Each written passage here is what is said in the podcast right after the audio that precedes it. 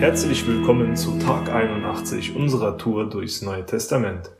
Ich bin Johannes und lese heute 1. Korinther 13. Wenn ich in den unterschiedlichsten Sprachen der Welt, ja sogar in der Sprache der Engeln reden kann, aber ich habe keine Liebe, so bin ich nur ein dröhnender Gong oder ein lärmendes Becken. Wenn ich in Gottes Auftrag prophetisch reden kann, alle Geheimnisse Gottes weiß, seine Gedanken erkennen kann und einen Glauben habe, der Berge versetzt, aber ich habe keine Liebe, so bin ich nichts. Selbst wenn ich all meinen Besitz an die Armen verschenke und für meinen Glauben das Leben opfere, aber ich habe keine Liebe, dann nützt es mir gar nichts. Liebe ist geduldig und freundlich, sie ist nicht verbissen, sie prahlt nicht und schaut nicht auf andere herab. Liebe verletzt nicht den Anstand und sucht nicht den eigenen Vorteil. Sie lässt sich nicht reizen und sie ist nicht nachtragend. Sie freut sich nicht am Unrecht, sondern freut sich, wenn die Wahrheit siegt. Liebe nimmt alles auf sich, sie verliert nie den Glauben oder die Hoffnung und hält durch bis zum Ende. Die Liebe wird niemals vergehen. Einmal wird es keine Prophetien mehr geben, das Reden in unbekannten Sprachen wird aufhören und auch die Gabe, Gottes Gedanken zu erkennen, wird nicht mehr nötig sein. Denn diese Erkenntnis ist bruchstückhaft, ebenso wie unser prophetisches Reden. Wenn aber das Vollkommene da ist, wird alles Vorläufige vergangen sein. Als Kind redete, dachte und urteilte ich wie ein Kind, doch als Erwachsener habe ich das kindliche Wesen abgelegt.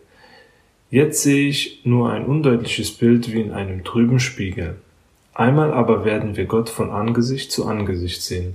Jetzt erkenne ich nur Bruchstücke, doch einmal werde ich alles klar erkennen, so deutlich, wie Gott mich jetzt schon kennt.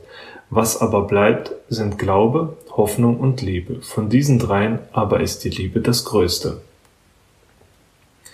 Die Liebe. Ja, die Liebe. Ein sehr schönes Kapitel.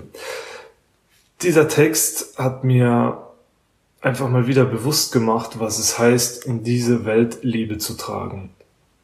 Weil es so schön war, gleich nochmal. Situationen, die in meinem Alltag sehr oft vorkommen.